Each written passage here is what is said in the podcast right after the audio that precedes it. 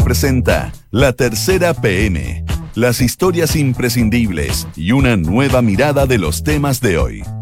Con Rodrigo Álvarez, auspicio de Grupo Security, quieres, puedes.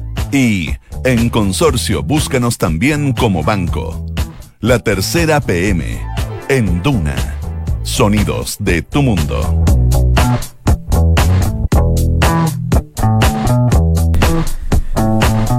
Son las 2 de la tarde con 4 minutos. ¿Cómo les va? Buenas tardes. Bienvenidos a la tercera PM acá en eh, Radio Dura por el 89.7 en esta jornada de día viernes, donde vamos a comenzar de inmediato a revisar cuáles son los temas de esta jornada, qué es lo más importante que trae la tercera PM en esta jornada, en una jornada además que tuvimos algunos chubascos acá en la región eh, metropolitana, se espera una máxima de 16 grados para la tarde acá en la capital del país. Por ahora yo aprovecho de contarles cuáles son los temas que trae en esta jornada la tercera PM.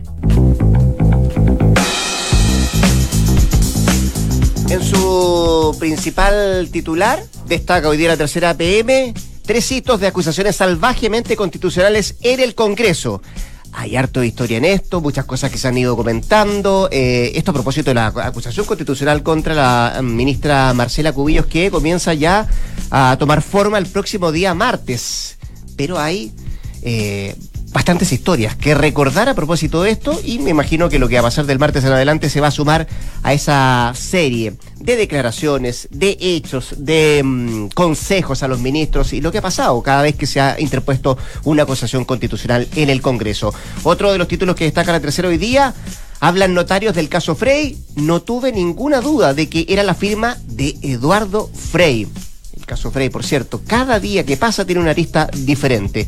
Evitar dañar la relación, la trastienda entre la Cancillería y la Embajada China por el impas con Belolio que fue tomando forma también este tema durante esta semana. Destaca hoy día también la tercera PM, Chain y acusación contra Cubillos. Hay hechos en el nivel acusatorio que sí pueden constituir infracciones de ley, es lo que dice, así lo afirma el presidente de la democracia cristiana. También de deportes trae hoy día la tercera PM que destaca Bravo, marca terreno en la roja, los potentes mensajes del capitán sin jineta. Ayer fue Alexis Sánchez el que tuvo la jineta de capitán en la selección chilena. Son parte de los temas que destaca hoy día la tercera PM y vamos a entrar de lleno, de inmediato, a analizar em, algunos de ellos. Está acá Andrés Muñoz, periodista de la tercera PM, y su compipa, Sebastián Minay, también periodista de Tercera PM, que em, los tengo los dos acá porque han sido los temas de la semana. Eh, estos dos que vamos a abordar con cada uno de ellos. Uno tiene que ver, por cierto, con este impasse entre el embajador de China acá en nuestro país y la visita del diputado Belolio, Jaime Belolio, a Asia, eh, que generó una pugna por eh, a través de, cartas eh, y que generó que además se fuera subiendo el tono. Y lo otro, por cierto, la acusación constitucional contra mm, la ministra Cubillos. Muchachos, ¿cómo les va? Buenas tardes. Bien a ti, ¿todo bien? ¿Todo bien? ¿Qué tal, Rodrigo? Mucho gusto. ¿Quién, ¿Quién dispara primero? ¿En chino? Como quieran, en chino. ¿Sí? ¿En chino mandarín? No, no, eh, no, no, no manejo todavía el chino mandarín, así que en el español por mientras. Pero eh, parece que, que, el embajador eh, sí maneja muy bien el español. Sí. O al menos lo escribe muy bien. Sí, al menos le una, una pluma afilada. Igual es una buena pluma, que cederle eso a, a la embajada.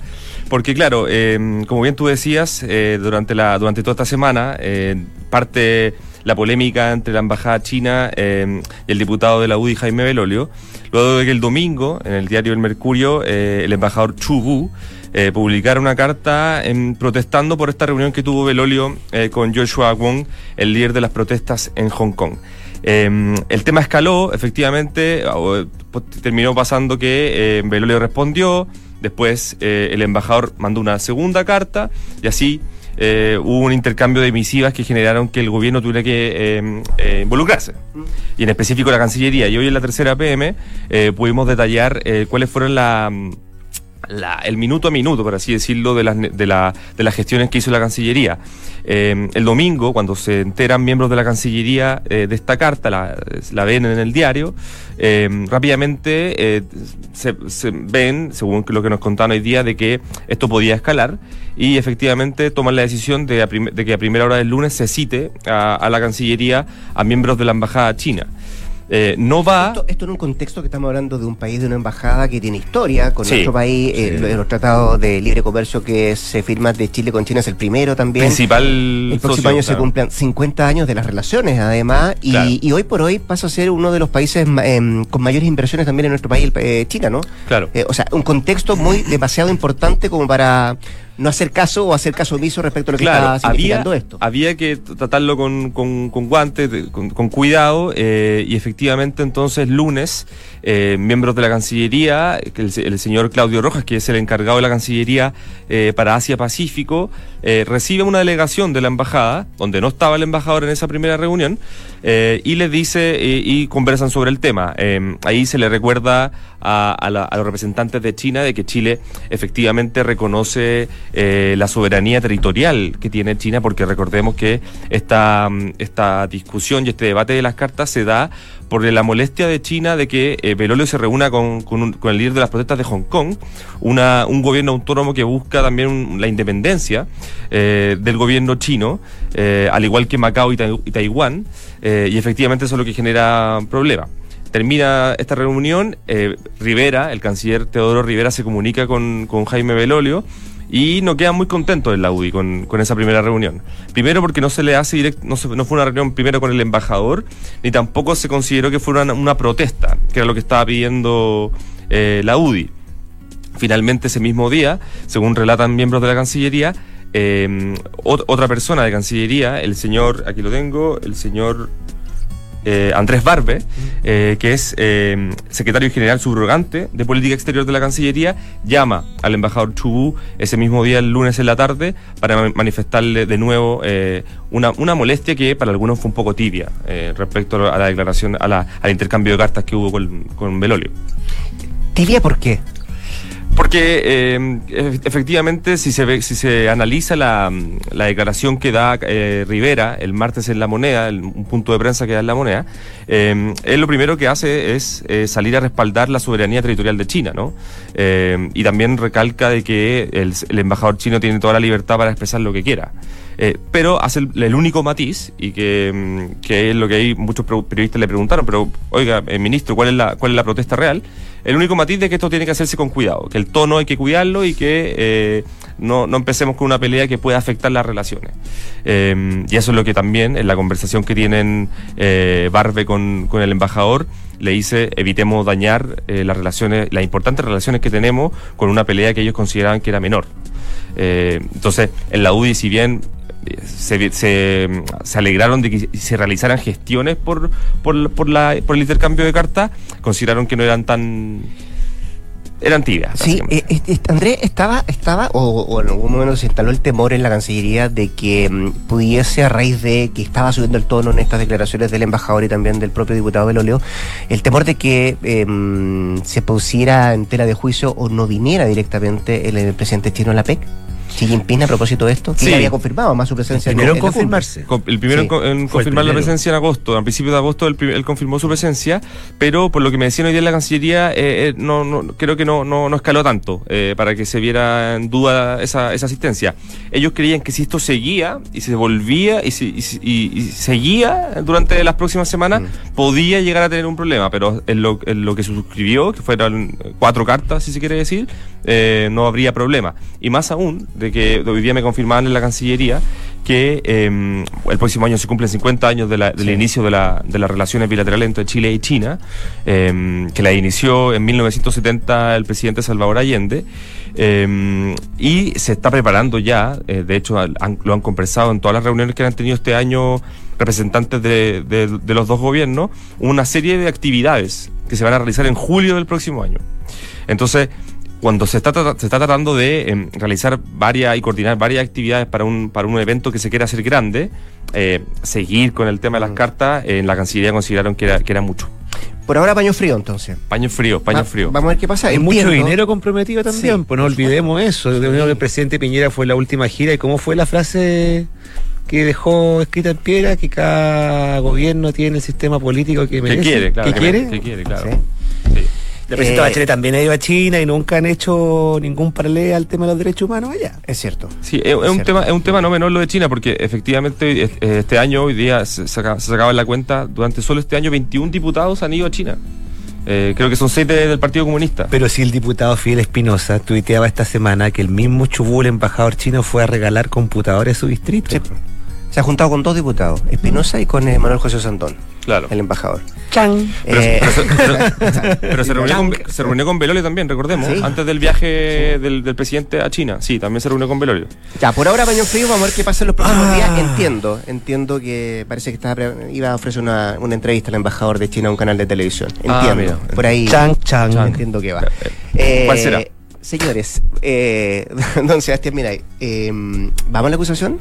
Esto va a sonar súper nerd, pero para los periodistas que cubrimos política, que alguna vez hemos estado en el Congreso, en la acusación constitucional es como para el periodista que cubre espectáculo, el Festival del Guaso, el Festival de Viña, porque es como, eh, después de una elección es como ya bonito que la gente dice, qué aburrido estos políticos peleándose, pero ahí siempre. peleando siempre, no se preocupan de los problemas de la gente, no votan los proyectos, pero ahí donde se mide quién realmente ronca, eh, que quién ejerce el poder en el Parlamento. y hay, tantas figuras además que uno va eh, viendo, que son repetitivas, pero las vas viendo y son totalmente diferentes la una a la otra, que los senadores no pueden hablar eh, de la acusación porque ellos son artipartes. Son, como la regla del club de la pelea, claro. exactamente. Lo que yo no sabía, mm. era como tú parte de la nota de Sebastián, respecto a la situación de la propia ministra Cubillo. Yo no tenía idea, con, todos estos años yo no tenía idea y me enteré hoy día porque estaba revisando y de repente, bueno, Paréntesis. Eh, dicho, dicho sea de paso, en la nota de tres hitos de acusaciones salvajemente constitucionales en el Congreso que hoy día trae la tercera PM. Exactamente. Resulta que la gente no lo sabe y nosotros tampoco sabíamos. Yo le pregunté a los chicos y chicas del piso 15 dónde está la reacción a la tercera y nadie sabía.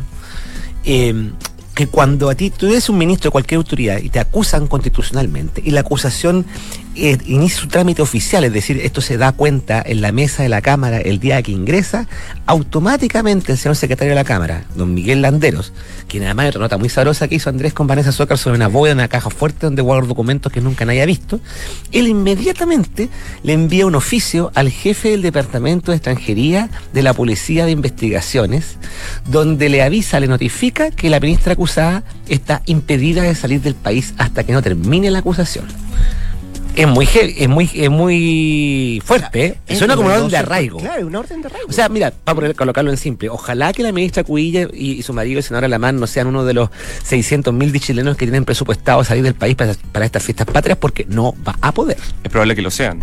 No, va a poder, no, va a poder tiendo a creer que debe saber que es. Yo supongo, pues sí, a mí me participó en la acusación que, destituyó a Rayana Proboste y que ha generado este mito donde hay una venganza personal entre que el Congreso también. También, también. Y estas son las tantas particularidades que la gente no sabe sobre esta acusación constitucional, que está consagrada la Constitución como un juicio político. Yo les pediría a, nuestro, a nuestros auditores, que cuando escuchen el, asunto del mérito jurídico ni siquiera presten mucha atención, porque eso no, no es más que eh, retórica de los parlamentarios, porque esto no se requiere un mérito jurídico, es simplemente un juicio político, tú ordenas los argumentos y finalmente lo que se juega es si hay votos para destituir o no destituir a alguien.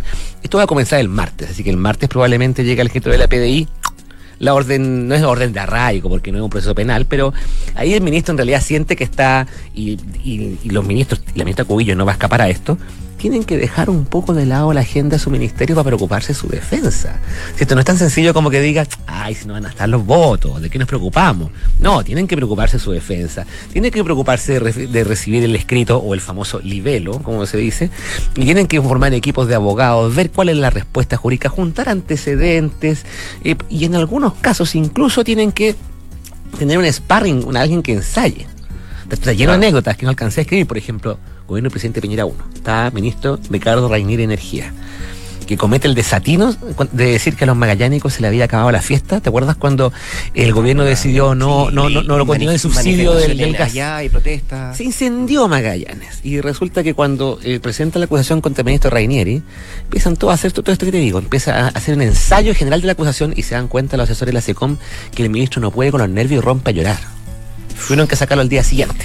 Tú mencionas a Rainieri eh, y yo creo que la, quienes nos están escuchando o viendo a esta hora de la tarde eh, pueden tener la retina lo que pasó con Harald Beyer, también ministro de Educación, o con Yasna Proboste. Sí. Claro. Pero ha habido también eh, una larga lista de otras autoridades que han enfrentado una acusación, ¿no? 25 desde, 25. desde 1991. El primero, Germán Correa, ministro de Transportes Y el lo último fue en el año pasado los ministros de la Corte Suprema a los que acusaron. La mayor parte de los casos salvan indemnes. Y ahí entran intendentes. La constitución te permite acusar a intendentes, generales de, la Fuerza Armada, eh, ministros, eh, recordemos, recordemos que esas dos últimas del año pasado no, no pasaron la Cámara. No, pues no, no, claro, porque. Fueron rechazadas. Este, claro. claro, una acusación puede pasar de tres cosas. Uno, no pasa la Cámara.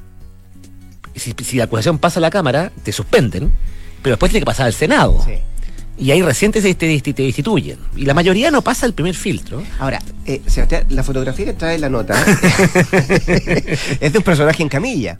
Sí, bueno, la gente no ¿qué tiene que ver con la acusación? La gente no se acuerda, pero resulta que el año 2008, cuando la derecha llega y se, coloca como objetivo político destituir a la entonces ministra de Educación, Yarna Proboste Campillay, que es senadora demócrata cristiana, eso es súper importante en la historia política de los últimos cinco años porque la destituyeron y eso marcó el inicio de la derrota de la concertación. Después Alamán con Marcela Cubillo hicieron la historia de la, estrella y el arcoíris, el desalojo, la vuelta a la vida. Ahora Marcela Cubillo le toca esto.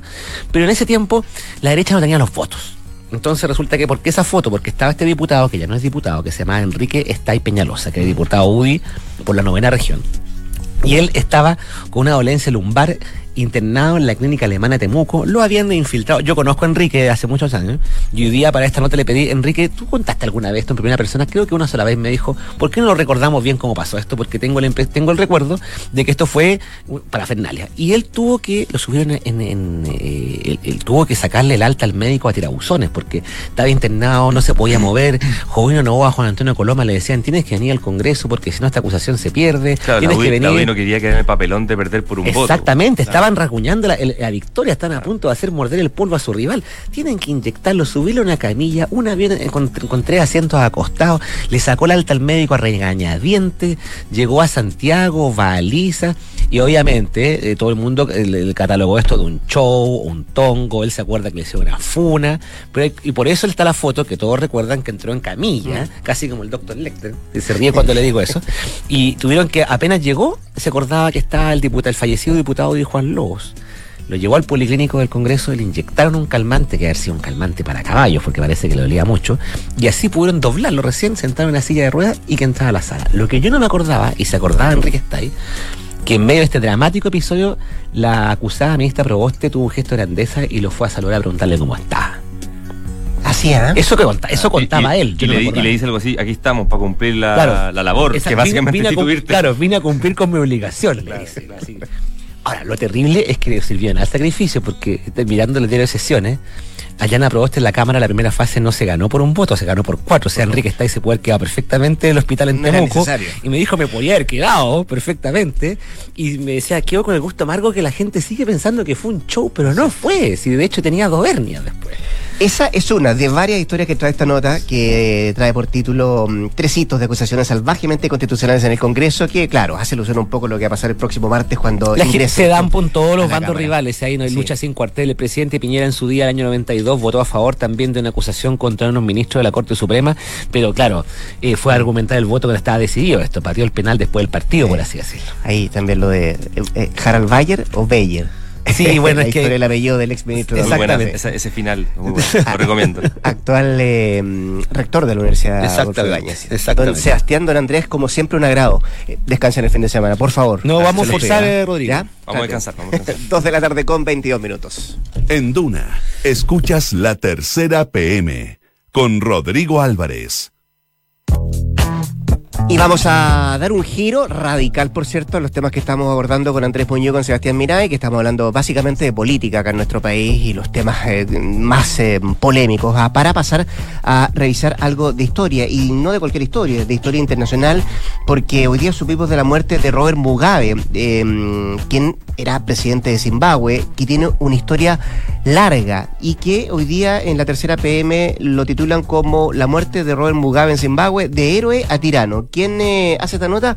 Valentina Jofre, que está junto a nosotros acá en la tercera PM. ¿Qué tal, Vale? ¿Cómo estás? Buenas tardes. Muy bien, gracias. Estamos hablando de un verdadero personaje. Sí, un, verdadero personaje, no solamente por los 37 años que estuvo en el poder, sino por cómo llega al poder y cómo sale del poder, ¿no? Y cómo está en el poder, en el fondo, hace 37 años. Es muy, es muy interesante su historia. Y además es un hombre que no, me, no muere en Zimbabue. No muere en Zimbabue, claro.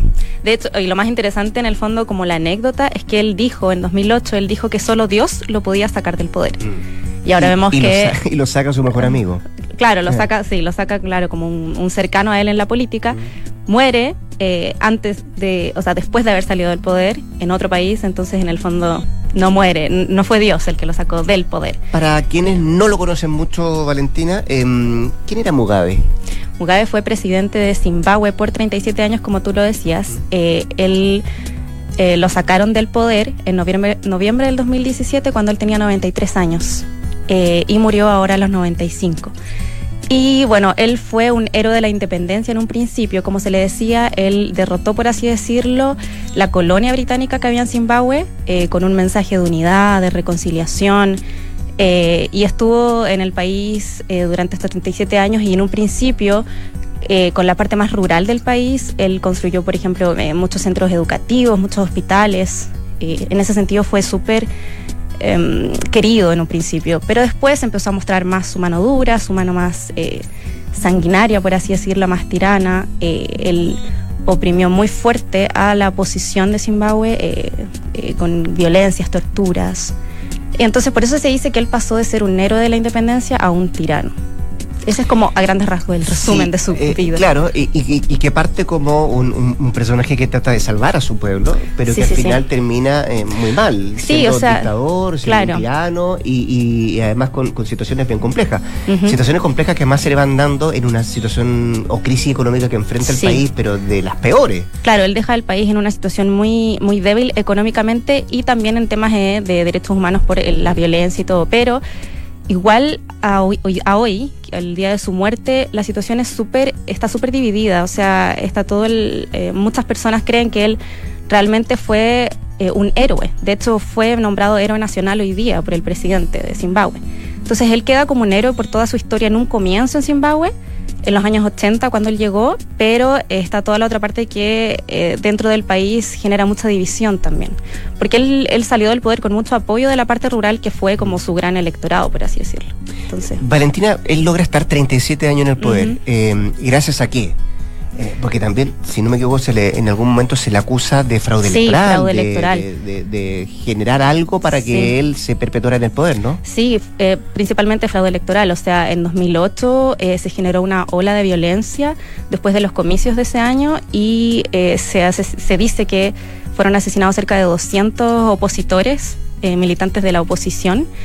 Eh, de hecho, en, esas, en esos comicios eh, la oposición aseguró el triunfo, o sea, declaró el triunfo, pero los funcionarios electorales dijeron no, eh, el resultado es muy estrecho, así que mejor hagamos una segunda vuelta. Y en el fondo súper poco democrático, diciendo no vamos a hacer una segunda vuelta porque nos parece que es estrecho y en la segunda vuelta gana Mugabe. Entonces sí, principalmente fraude electoral. De hecho, se decía que en esos mismos comicios no se permitió la, la presencia de observadores de Occidente para chequear que las elecciones fueran realmente democráticas y seguras. Entonces, sí, fue... Valentina, ¿y, cómo termina sus últimos años Mugabe? ¿Viviendo dónde? En, em, ¿Y en qué circunstancias? ¿O en qué, con qué características? Eh, entiendo que también eh, tenía mucho dinero. Eh. Sí, él, claro, sigue en... Él murió en Singapur. porque allá viajaba a tratamiento médico. Ahí no se sabe, no se sabe bien qué era lo que él tenía. De hecho, ni, ni los propios medios de Zimbabue saben bien que era lo que él tenía, que debido a que murió, eso está, ha sido súper secreto. Pero desde abril que estaba, él estaba recibiendo tratamiento médico en Singapur y se mantenía entre Singapur y su casa, claro, su lujosa casa en la capital de Zimbabue. Eh, pero escasas apariciones públicas desde que se fue del poder. Desde el 2017 él prácticamente desapareció. Desapareció. Escasas apariciones públicas, poco se sabía de él. Igual ya estaba, ya tenía 90 y 94, 95 años, murió ahora 95 años, entonces su situación yo creo que ya estaba bien debilitada. Y, para entender la última parte de él, cuando está en el poder, ¿qué papel juega su segunda esposa, Grace Mugabe? Sí, la Grace Mugabe, eh, bueno, ella quería la, sucesión, de y hecho... Él, y él también, me imagino. Eh, o sea, él quería mantener, sí, él quería dejarla a ella en la sucesión y por eso él echa al, al actual presidente de, de Zimbabue eh, lo echa como él era vicepresidente, lo saca del cargo para en el fondo despejar, para, despejar el camino para la sucesión y que Grace Mugabe pudiera ser la próxima presidenta. Y cuando eso sucede fue que se organiza el ejército con, con el actual presidente para sacarlo del poder, sacarlo del poder pero de una manera eh, pacífica, por así decirlo. De hecho, todo el mundo habla como de una un golpe de Estado bien particular porque no fue ni sangriento ni, ni tan duro en el fondo. Como que lo sacaron del poder, ¿Sí? lo tuvieron en su casa y el tema fue que lo tuvieron como una especie de arresto domiciliario, eh, exigiéndolo o presionándolo por parte del partido y del oficialismo, o sea, del, gobierno, pidiéndole que dimitiera. En el fondo, de eso se trató. Eh, el tiempo que él estuvo fuera del poder, le estaban pidiendo por favor renuncia, por favor renuncia, hasta que renunció. Pero fue como súper, entre comillas, civilizado el, golpe de Estado. El golpe de Estado. Son 37 años en el poder, decía yo, y, quería preguntarte, porque, bueno, son varias las generaciones eh, lo que, lo vieron ahí en el, en el poder. Si hoy día tuvieras que definir eh, cómo se le mira a, Mugabe eh, por parte de la población, eh, ¿están felices de que haya muerto? ¿Otros lo lloran?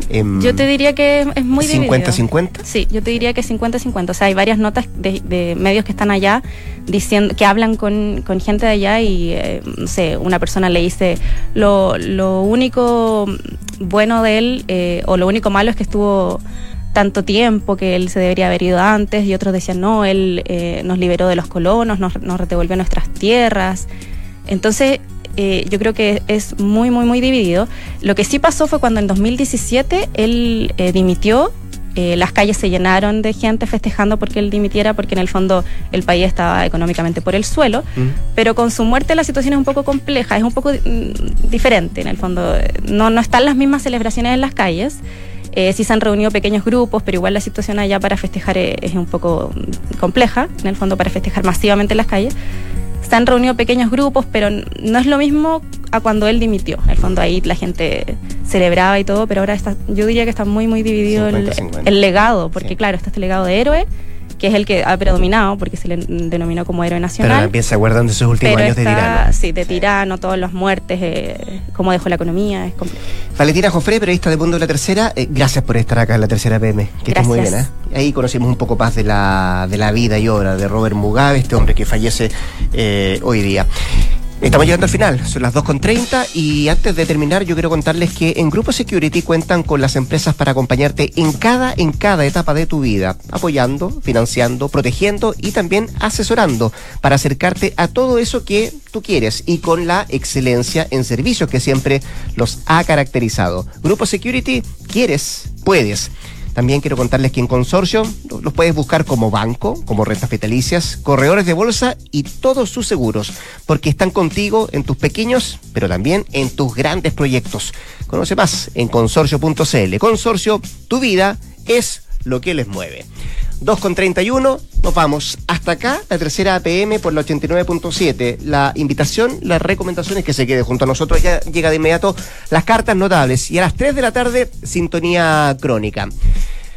Quédese acá en Duna. Nos puede seguir cada uno de los temas por Duna.cl y por cierto también todo el detalle de lo que traigo de la tercera APM en la tercera.com. Nos juntamos.